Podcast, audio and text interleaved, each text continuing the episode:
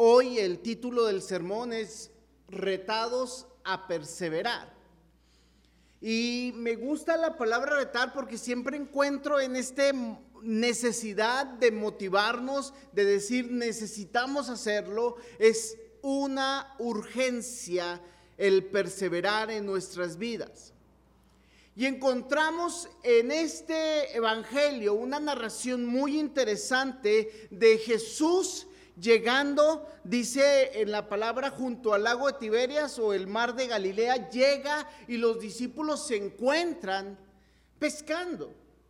Regresan a las redes y comienzan a intentar, a intentar pescar durante toda la noche y no pescan nada. Después Jesús llega, se acerca, los busca y les pide alimento. Y ellos no han pescado nada. Y Jesús les dice, tiren de nuevo las redes y ellos llegan con las redes llenas, 153 peces.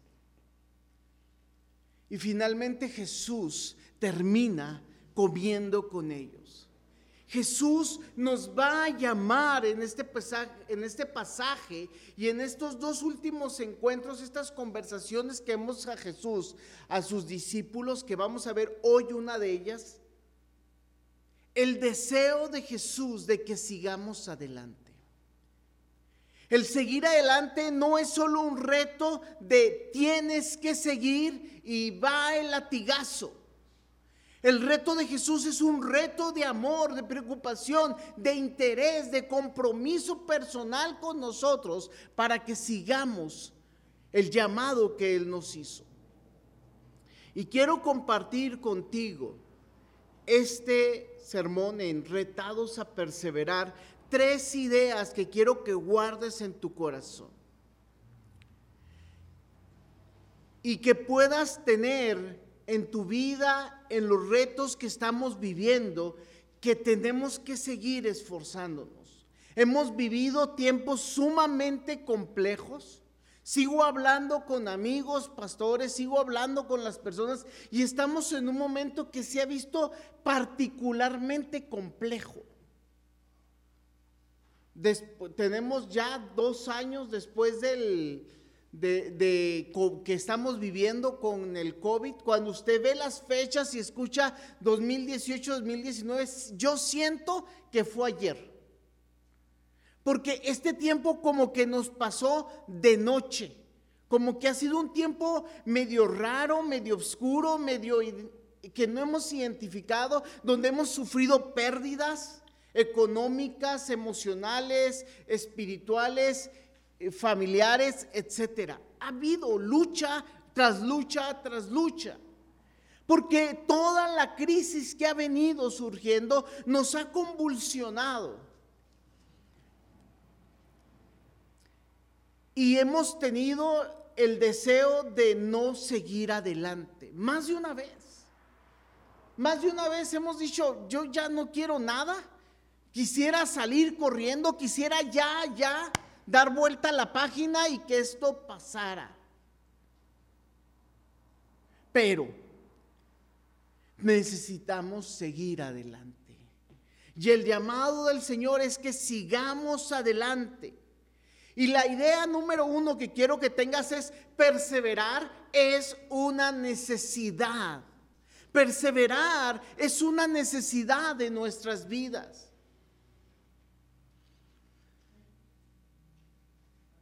No hay opción que perseverar. En mi vida lo he visto y puedo decir, quiero decir, ahí quedó no sé cuántos de ustedes han sentido, ya no quiero más, ya no puedo más, ahí muere. ¿Sí? Sacamos nuestra banderita blanca y decimos, ¿sabes qué Dios? Pido paz. Decía unos amigos, ya no veo lo duro, sino lo tupido. Y hay veces tenemos esto, pero déjame decirte que perseverar es una necesidad de nuestras vidas. Porque la opción no es válida. Necesitamos perseverar porque necesitamos no vivir en el fracaso. Es la necesidad de no vivir en el fracaso. Por más que digamos, no nos gusta vivir en el fracaso. A mí no me gusta el fracaso. No sé si a ti, pero a mí particularmente no me gusta. No, eh, no soy muy bueno para los deportes, pero sí los jugué. Y cuando era joven era, era lo que se puede decir ardido. Sí, sí, se ha visto a alguien que se arde, o sea, pierde y quiere seguir ahí, ahí hasta que lo saca. ¿Sí? Era malo y pues no era suficientemente bueno para ganar, ¿no? Siempre trataba de escoger mi equipo que me echara la mano y, poder tener esto, pero decíamos, queremos ganar, queremos hacerlo mejor, queremos luchar. Y de hecho, alguna vez en el seminario tuvimos un, un torneo de, de fútbol entre los grupos y no éramos el mejor. Y quedamos en segundo lugar y nos quedamos, no le ganamos a unos mejores. Y decíamos, yo quiero ganar, no me quiero tener esa sensación de derrota en mi vida. Y eso nos ha llevado, hermanos, a que cada vez nos levantemos, porque vea lo que pasa con Pedro y quiero que nos identifiquemos con él. Dice el versículo 21 que estaban junto al mar de Tiberias, regresaron a donde Jesús los había encontrado. Y Pedro dice una frase muy particular en el versículo 3 del capítulo 21. Me dijo, me voy a pescar, les dijo Simón Pedro. Fueron y entraron en la barca y en aquella noche no pescaron nada. Miren hermanos, el problema cuando sentimos el fracaso en nuestra vida, queremos regresar a una zona segura. Me voy a hacer a lo que hacía. Me voy a hacer a donde estaba, donde en mi vida me siento cómodo, seguro, respaldado. Y muchas veces esos no son los mejores lugares para nosotros, ya no son parte de nuestro ADN, ya no son parte de nuestra realidad. Y es difícil que regresemos ahí porque ya no cabemos ahí. Pero hay veces cuando regresamos decimos, bueno, para esto soy bueno, esto es lo que voy a hacer. Y estamos en ese lugar y dice, y dice la palabra que no pescaron nada. Ya les había pasado y les vuelve a pasar, no pescaron nada. Hay una necesidad, hay un fracaso y hay una incapacidad de retomar el camino, porque ya no es su camino. Y podemos seguir tratando de encontrar en esos lugares cómodos la solución que antes encontrábamos, pero déjame decirte, ya no es nuestro lugar. Y tenemos que tener claro en nuestras mentes que cuando tenemos la necesidad de no vivir en el fracaso es darnos cuenta cuál es nuestro lugar el día de hoy. Tú y yo somos una familia en Cristo. Tú y yo somos una iglesia. Tú y yo vivimos y necesitamos vivir como hijos obedientes de Dios. Y esa es una realidad que tenemos o no. Pero decimos, es que como que no me está saliendo, pero lo otro ya no va a ser tu vida. Y no puede ser nuestra vida porque ya hemos probado la bendición, la gracia y el cuidado de Dios en nuestras vidas. Y yo no sé si alguna vez has probado algo que te ha gustado mucho. Y cuando lo pruebas en un lugar que no está bueno, ¿qué dices? No está rico. Y te dicen, es que sí está bueno. No, es que yo he probado lo que sabe. Bueno. Yo le he dicho varias veces a mi esposa, me arruinas el comer fuera de la casa. Le digo, yo quiero comer, hay veces me gusta comer fuera, pero ya no me gusta. He llegado a restaurantes y he comido tacos. Usted conoce los tacos de suadero. He llegado a lugares donde digo, mm, les falta, porque he comido tacos de suadero. ¿Sí? O sea, sabes distinguir qué es lo rico. La vida cristiana se vuelve así en nuestras vidas. No hay lugar para otra cosa. Yo ya no me veo fuera de esto. No me veo fuera de servir al Señor. Porque es lo que somos. Es lo que Dios nos ha llamado a hacer. Porque déjame decirte, tenemos la necesidad de influir en otros. Ya está en nosotros. Tenemos un liderazgo. Tenemos una influencia en nuestras vidas. Ustedes saben, y va, va comercial, ahí va el comercial, ¿eh? Nosotros dejamos de trabajar el año pasado en la escuela, habíamos trabajado por 16 años como maestros, eh, llegamos, yo llegué a ser el director de la escuela y dejamos de trabajar, este año comenzamos a trabajar dos proyectos, uno no se complicó y estamos dando asesorías para niños. Y me siento a dar clases como si hubiera sido ayer, que fue la última vez que di clases. Y me siento bien. Porque no puedo evitar que tenemos influencia en las personas.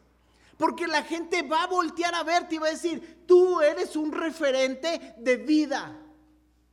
La gente ya voltea a ti y ve cómo se comporta un hijo de Dios y te va a ver a ti. Y aunque tú no quieras, Dios ha puesto su espíritu en ti y la gente va a responder. Y eso es una responsabilidad tremenda que no queremos. ¿Verdad?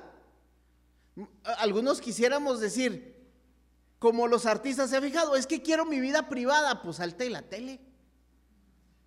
Pues la gente quiere verte. Nosotros en Cristo ya no tenemos salida, ya no hay anonimato. La gente nos va a ver porque somos un referente para ellos. Tenemos la necesidad de influir a otros y no por la necesidad de que tú quieras y quieras lucirte todo el tiempo, sino la necesidad de Dios de que la gente responde a ti. Ve lo que le pasa a Pedro. Pedro está ahí con los demás discípulos y hasta nos dice, estaban juntos Simón Pedro, Tomás, el llamado el Dídimo o el gemelo, Natanael de Caná de Galilea, los hijos de Zebedeo y otros de sus discípulos. Y Pedro dice lo que leímos arriba, me voy a pescar. Dice en el versículo 3. Y los demás le dicen, nosotros también vamos contigo. Y mira, yo quiero decirte una cosa. Cuando fracasamos, cuando no estamos haciendo las cosas como Dios quiere, es muy común que la gente nos siga. Tú comienzas a renegar y hay dos, tres que te van a seguir. Tú dices en tu casa, hoy ya no quiero ir. Y los demás de tu casa agarran las cobijas y se acomodan. ¿Sí o no? ¿Les ha pasado? Nomás estamos esperando quién diga que no. Para agarrar vuelo o no. ¿Sí? Cuando hemos salido a caminar mi esposa y yo, si dice, hoy no vamos, pues no. Tengo una salida, una excusa. Alguien me está dando luz para no seguir adelante. Y somos influencia, hermanos. Pero cuando perseveramos es más compleja nuestra influencia porque necesitamos ser constantes. Pero tenemos la necesidad de influir en otros porque nuestra influencia, hermanos, no solamente es nuestro fracaso puede ser el fracaso de todos los que están a nuestro alrededor, de nuestras generaciones por venir. Y tenemos que decir, vamos a seguir en el Señor. Y déjame decirte, número dos, perseverar es un reto. No es, ay hermano, pues es que es bien complejo perseverar, es un reto. Por eso es que somos retados a perseverar, es un reto. Pero déjame decirte, es un reto de amor. Perseverar es un reto, número dos, pero es un reto de amor. Dios no nos está llamando a perseverar porque nos odia, porque ya no quiera. Así sentimos, ¿no? Los chicos saben, cuando tienen que ir a la escuela, ¿cómo se siente que te despierten en las mañanas? mañana es lunes, después de dos semanas de vacaciones. Ahorita que veníamos me dice uno de los chicos, y mañana es lunes.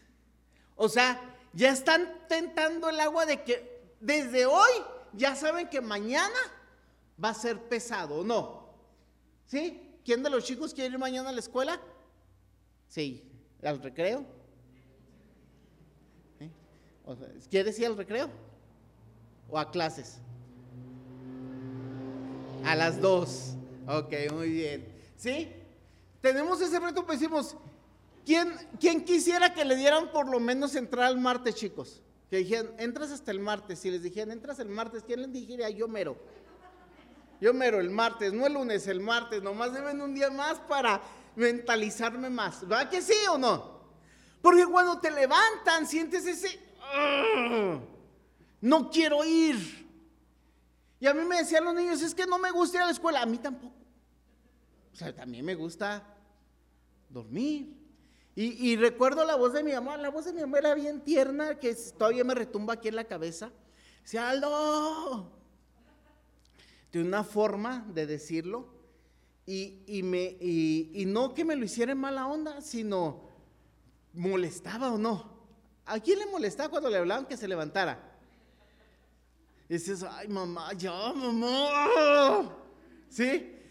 ¿Sí? le aventamos el zapatazo a la mamá, no va porque nos regresa como, nos regresa como tres. No, no queremos, no es nuestra naturaleza.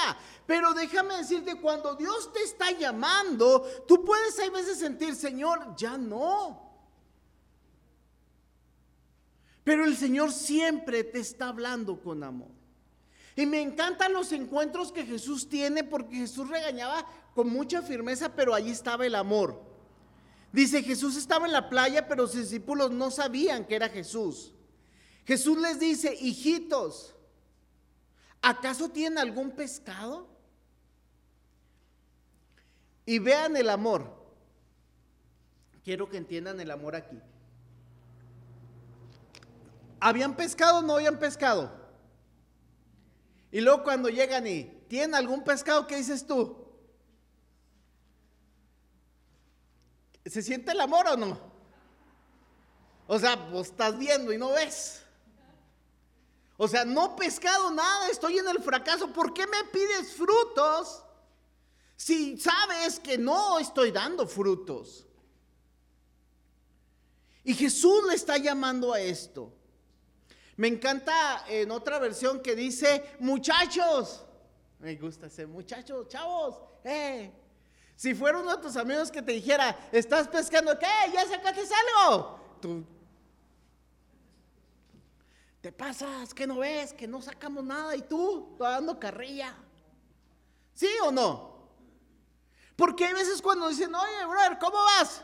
Pues, ¿cómo crees, hermano? Porque nos cuesta, que estamos luchando y no hay fruto en nuestras vidas. Pero Jesús le dice, echen la red al lado derecho de la barca y hallarán pesca. Otra vez, expertos van y le dicen, eh, no, pescas aquí, pesca allá. Aquí tengo todo el día. Pero Jesús está preocupado, hermanos.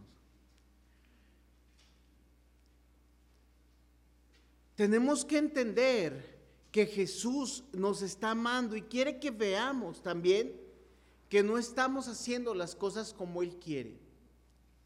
Siempre he creído que la vida cristiana no es una lista de reglas que hacer y que no hacer. Yo tengo mis que hacer y que no hacer y me cuestan los que hacer y que no hacer de los otros. Pero la vida cristiana es una forma de vida donde vamos experimentando a Dios y sabemos en nuestra propia vida qué es lo que Dios quiere. Y vamos enseñando a otros no darles reglas, sino decir, aprende a vivir obedeciendo y siguiendo a Cristo. Pero eso es muy complejo. A veces preferimos que nos den unas 5 o 10 reglas y ahí muere. Pero vivir y aprender a vivir de manera próspera en Cristo es complejo. Porque la prosperidad de, de, vida en Cristo no es solamente económica, es emocional, es espiritual, es vivir una vida plena, íntegra en Cristo Jesús. Y Jesús dice, yo quiero mostrarte esto, yo quiero decirte por dónde es, porque te amo. Dios no está molesto solamente porque pecamos sino está molesto con el pecado porque sabe que el pecado al que más daña es a nosotros. Porque Él quiere relacionarse con nosotros y sabe que el pecado nos va a alejar de Él. Dios quiere la comunión con nosotros y quiere que permanezcamos cerca de Él. Y Jesús les quiere decir esto a sus discípulos. Pasa algo muy interesante en este aspecto. Y lo vamos a ver ahorita. Se ve que pescan mucho tres veces, se menciona, que pescan mucho. Pero cuando ellos, Pedro y los demás, echan la red, y siente los peces?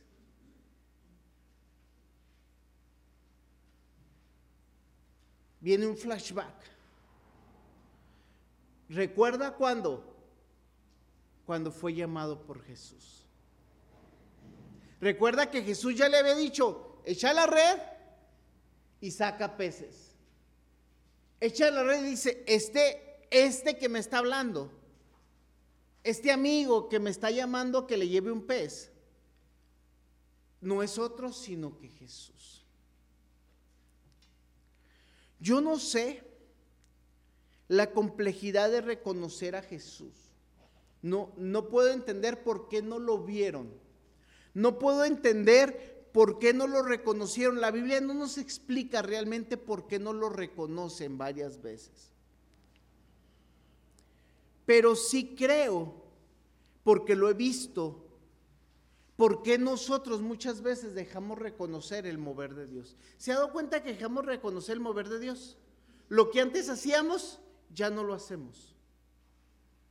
Y luego decimos, ¿será de Dios o no será de Dios? No estamos familiarizados con Él, no estamos conectados con Él. Pero cuando reconecta Pedro con Jesús se da cuenta que el reto es a retomar el camino. Un reto de retomar su relación con Jesús. Entonces aquel discípulo a quien Jesús amaba dijo a Pedro, es el Señor. Dijo Pedro, pues sí. Pedro oyendo Simón Pedro que era el Señor, ¿qué hizo? Se puso la ropa, yo creo que andaba así tipo en su shorts de pescar. Se había quitado su túnica para poder pescar, pues se mojaba y se ponía yo creo que pesada y andaban ahí en el mar, asoleados todo el día. Se puso la ropa y se echó al mar. Yo, yo se me hace raro, ¿eh? Porque yo cuando me echo al mar hago lo contrario, me saco y me, o a la alberca me saco y me meto.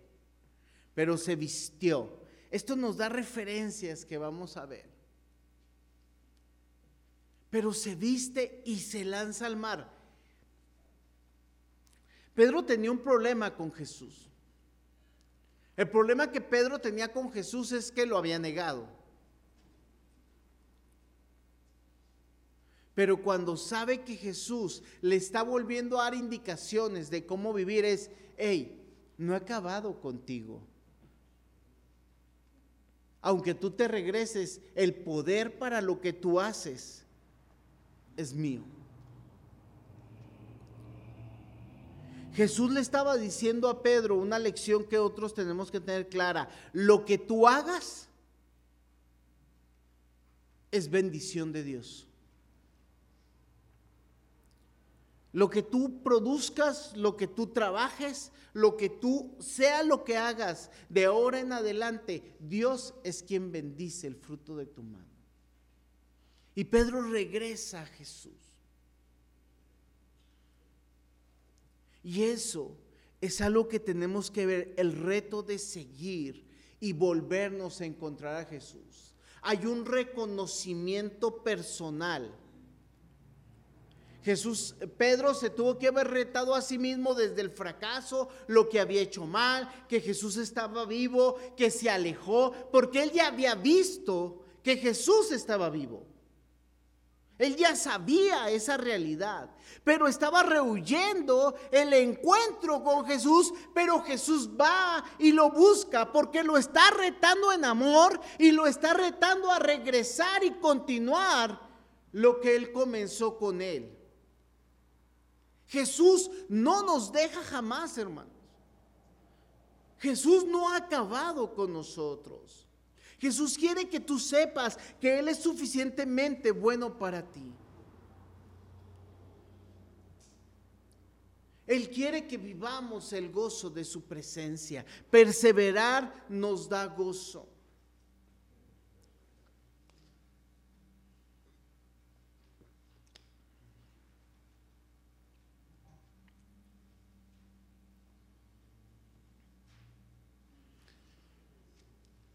Perseverar nos da gozo.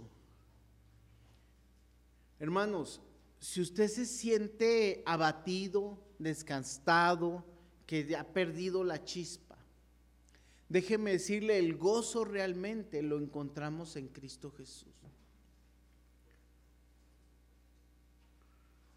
Porque el gozo no es la experiencia del éxito. El gozo es la experiencia de perseverar. Hay una película con la que me da conflicto, mucho conflicto, que es la de En busca de la felicidad. Les he contado que la he encontrado en videoclubs cristianos, cuando rentaban películas también en los cristianos rentaban la En busca de la felicidad, porque es una película muy bonita. Está excelente la película, de hecho me gusta la película, le voy a ser honesto. Pero no le pondría en busca de la felicidad, le pondría película bonita en papá que era pobre, sacó adelante a su familia económicamente. ¿Sí me explico? Porque obtuvo el trabajo, vendió su empresa, se hizo rico. ¿Y eso es la felicidad? No. Para mí no es la felicidad. ¿Está suave o no? O sea, suave sí está. O sea, tampoco le rehuyo a hacer una empresa, a venderla y tener mucho dinero. No es algo que diga, uy, qué pecado. No. Pero la felicidad es perseverancia.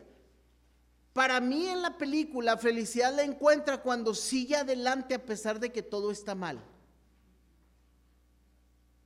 Para mí la felicidad es dormirse cuidando a su hijo.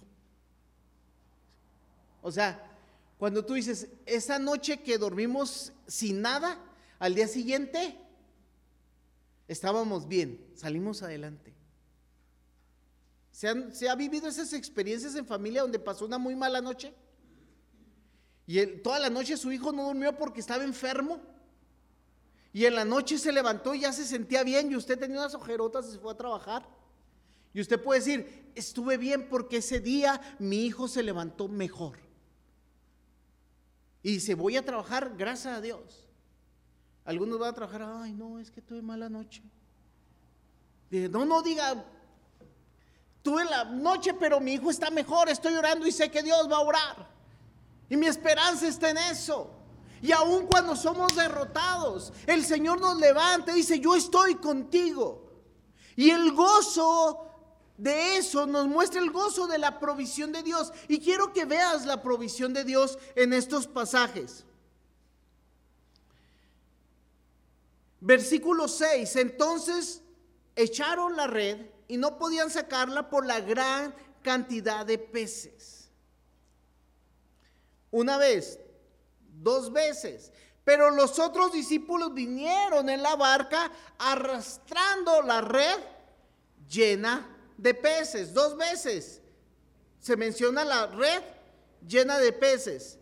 Tercera vez, Versículo 11, Simón Pedro subió a la barca y sacó la red a tierra llena de peces grandes. 153 en total. Y aunque había tantos, la red no se rompió. Yo no sé si usted ha pescado alguna vez en su vida, si le gusta pescar, pero una cosa es pescar y otra cosa es pescar peces grandes. ¿Sí sabemos esa diferencia o no? ¿Qué es mejor, pescar o pescar peces grandes? Peces grandes, ¿verdad? Porque uno dice, estos al disco y de volada. Ya se les antojó. Déjeme decirle, hace muchos años yo era chiquillo, creo, eh, tendría yo entre los 11 y los 14 años de edad, más o menos como Caleb. ¿Cuántos años tienes Caleb? Más o menos de la edad de Caleb. Y nos fuimos a un campamento, la iglesia Gerrela en Chihuahua, nos fuimos a las playas de Julimes. Las playas de Julimes, un río ahí en Julimes, y acampamos como iglesia. Y los varones de la iglesia, porque así somos los varones, ¿va? Se fueron a pescar y dijeron, vamos a pescar. Pero no habían llevado peces, no habían llevado comida, para ese día no había comida. La comida eran los peces que iban a pescar. Sí, pues no, no, no, ese día dijeron, ese día no, ese día vamos a comer pescados porque en Julimes hay muchos pescados y vamos a pescar. Y fueron a pescar, echaron la red y pusieron ahí, duraron un rato, un rato, un rato, un rato, y estaban los discos prendidos y estaba todo listo y no había peces. Salieron y encontraron en las tiendas de Julimes latas de atún y comimos ese día, comimos mucho pescado. Porque comimos atún, pescaron unos atunzotes, pero los encontraron todos en lata y no pescaron nada. Así se sentían los discípulos, pero en pronto encontraron la provisión de Jesús. Echen las redes. Y llegaban emocionados 53 peces en total. Yo no sé cuánto pescaban normalmente, pero se sorprendieron porque eran 153, nos da un número. El número no tiene un significado en particular, solamente nos quiere decir que son muchos. No sé cuántos son pocos, sé cuántos son pocos, cero, uno, dos, pero no sé cuántos son muchos, eh, nos da un número de muchos. Pero lo más interesante, hermanos, es lo que Jesús estaba haciendo.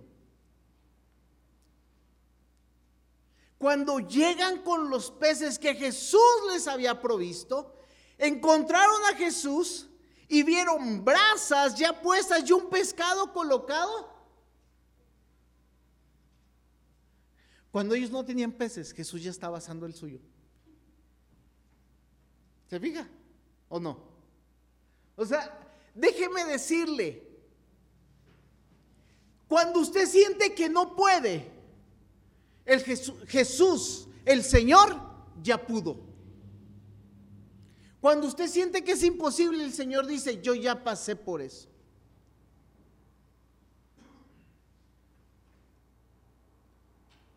El Jesús, Jesús, el Señor, ya vivió y sufrió por nosotros para que sepamos que podemos. En Cristo, dice la palabra, todo lo puedo en Cristo que me fortalece. Y siempre he dicho, no es que seamos bien machines, es que no importa lo que pasemos, podemos salir porque no salimos por nuestras fuerzas, salimos por la fuerza del Señor. No importa lo que venga. No estoy diciendo que pidamos más, ¿eh? No, yo no soy de, no vengan las broncas, yo aquí, no, no, no, yo soy de, Señor, mm, vamos a la tranquila pero si viene, estoy en ti. Porque Jesús ya tenía su pescado, ve el versículo 9. Vieron las brasas ya puestas, un pescado colocado sobre ellas. Jesús es nuestra provisión, hermanos. Y eso nos debe llenar de gozo porque el Señor va a dar a nuestra casa. No sé si un día no ha tenido en su casa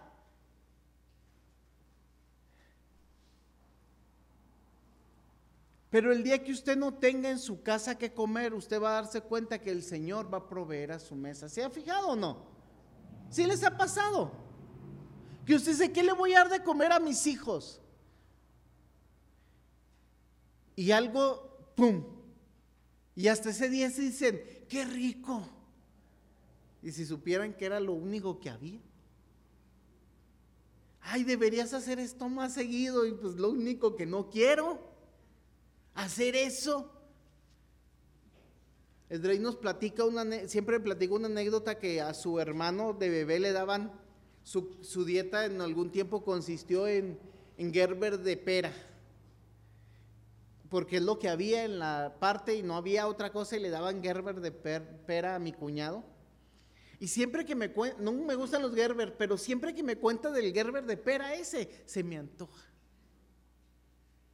Porque cuando Dios provee a tu mesa con nada, es lo más sabroso que puede haber en tu vida.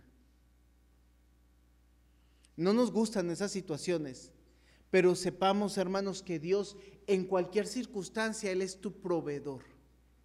No le voy a decir que no goce la comida usted que ya tiene preparada para hoy. Usted ya vino, el domingo usted ya viene, estoy seguro, ya viene pensando qué va a comer. ¿Sí o no? ¿Sí? ¿Quién ya pensó qué va a comer? ¿Sí? ¿Ya? ¿Quién ya lo tiene listo la estufa? Así dicen, esto. ¿Quién ya se saboreó lo que podría comer? Se me antoja esto, esto, esto. Javier diría pollito, ¿ah? Lo que usted se le antoje. Yo le dije, le digo a Esdrey, hoy vamos a comer algo bien rico. ¿Qué? No sé, pero vamos a comer algo bien rico. Vea qué hermosa provisión de Dios y el gozo. Yo no sé si usted ha comido en buenos restaurantes en su vida. ¿Cuál ha sido el mejor restaurante al que usted ha accedido? Pero yo no sé, me imagino que buen chef, Jesús. O sea, yo no sé, pero me imagino que Jesús todo lo hacía bien. ¿Sí? No sé, esa es mi percepción. Pero ya estaba cocidito. O sea, a Jesús no se le pasaba el pescado. Y estaba servido. Cuando usted llega de trabajar, que le fue mal en su trabajo, que fue bien difícil, que llega cansado y encuentra la comida lista, ¿qué se siente? Ay, no, hombre. Hasta los frijoles saben bueno. Eso encontraron los discípulos y se gozaron, hermanos. Yo no puedo imaginar otra sensación que alegría. Porque mientras ellos no pescaron nada, Jesús ya tenía lista la comida. Porque Jesús ya está trabajando cuando tú le estás dando. Tú estás luchando en el problema, dándole. Y Jesús dice, ya está listo, hijo. Pero Jesús dice, síguete esforzando. ¿Se fijan que Jesús no les dijo, eh, ya tengo el pescado, ya, y muere, déjenlo? Jesús les dijo ¿qué? echen las redes. No les dijo, aquí está el pescado. ¿Por qué no les dijo que allí estaba el pescado? ¿Por qué se imagina usted? Si les dice, ahí está el pescado, ¿qué, hubiera hecho, qué hubieran hecho los discípulos? Ahí dejamos las redes, vámonos a comer, ¿o no? Porque cuando Dios nos muestra una salida fácil, dejamos de esforzarnos. Pero Jesús quiere que seamos fuertes y perseveremos y perseveremos y perseveremos. Y cuando llegamos decimos, Señor, ¿por qué batallé tanto? Porque hoy eres mejor. Perseverar, hermanos, nos deja la sensación de gozo de que somos mejores en el Señor, de gozo porque el Señor ha provisto a nuestras vidas, ha provisto nuestras fuerzas y nos ha permitido vivir en alegría en Él. Y el gozo también es el gozo de la comunión.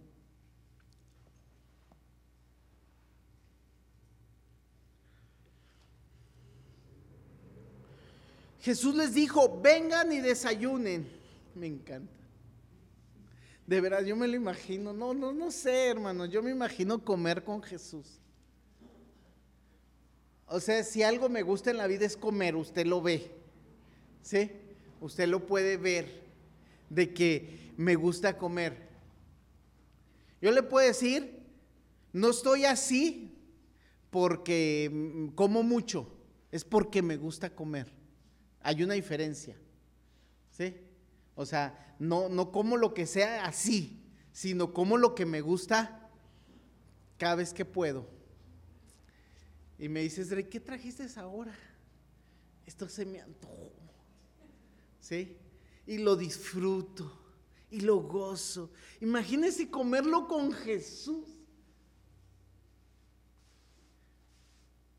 Yo no sé si sería medio Marta o medio María.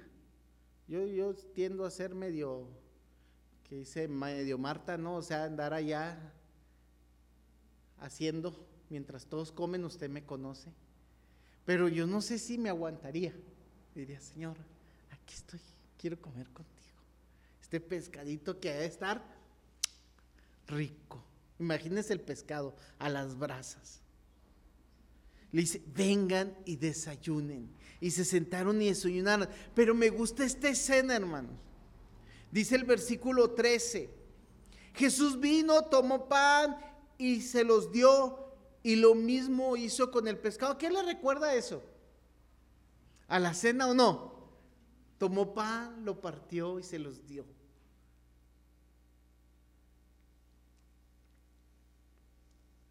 Cada vez que comemos, hermanos, que somos buenos para comer. People somos buenos, a lo que nos están viendo que no son de People, somos buenos para comer. Se nos da. Yo no sé por qué tengan un pastor así, ¿sí? ¿Sí? Eh, eh, que le guste comer o ya, ya eran así, pero desde que yo recuerdo son así y nos gusta ser así. Yo no sé si es parte de nosotros, nos gusta comer. Pero cuando comemos, hermanos, cuando estamos juntos, es el gozo de decir, Señor, Gracias porque estamos juntos. Cuando estamos juntos, yo quiero que usted recuerde esto.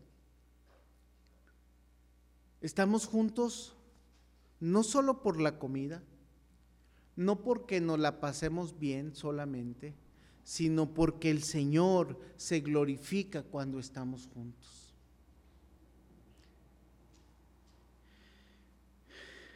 Este es el día que hizo el Señor, nos alegraremos y nos gozaremos en Él. Esto, hermanos, es gozo.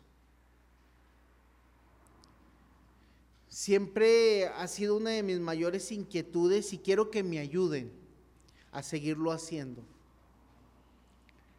Mi mayor inquietud es que estoy convencido que siempre que celebramos la cena del Señor, tiene que ser después de haber comido, porque así lo veo en la Biblia. Comieron, partieron el pan. Aquí estaban comiendo, partieron el pan. Cada vez que usted coma pueda darle gloria al Señor y recordar que el Señor viene. El Señor ha provisto a su mesa.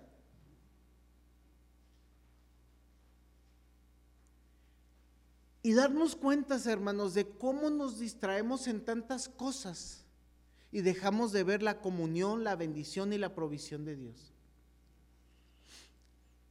Hace una semana, una semana y cacho, llegamos y vimos los pajaritos que están aquí, los esos de pecho amarillo.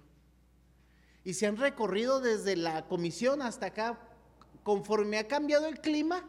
Yo no sé si usted lo nota, pero yo lo noto. Ha cambiado el clima y vienen. Y los veo, y yo estábamos grabando los Esdre y yo y Berenice estábamos grabando y tomando fotos y viendo y decía, Señor, perdóname, perdóname. Porque si estos están aquí, dice tu palabra que es por ti. Y yo a veces tengo miedo de que me falte mi mesa, de lo que necesito, de lo que me estás pidiendo que dé. Digo, Señor, perdóname. Y cada vez que usted come el pan, hoy que come el pan en su casa, recuerde que el Señor partió su cuerpo y vertió su sangre porque usted no solamente comiera ese plato, sino usted comiera eternamente con él. Porque déjeme decirle, el Apocalipsis no es ese de terror, sino dice la cena, las bodas del Cordero. Y esas bodas tenían que comida. Porque siempre que se habla de comida en el, en el, Antiguo Testamento, en el Nuevo y el Antiguo Testamento, los judíos tenían algo que tenemos mucho los mexicanos, que son costumbres de Medio Oriente que nos llegaron por parte de los españoles y ellos de los moros. El comer para nosotros es convivir. Pero no solamente entre amigos, hermanos, qué padre que lo hacemos entre amigos. Tenemos el privilegio de hacerlo entre hermanos y lo tenemos el privilegio de recordar lo que Jesús ha hecho por nosotros. Entonces perseverar, hermanos, es decir, yo tengo que seguir aquí en comunión con mi familia. ¿Cuesta un chorro? Sí. Hay veces no me dan ganas, sí. Hay veces me distraigo, sí.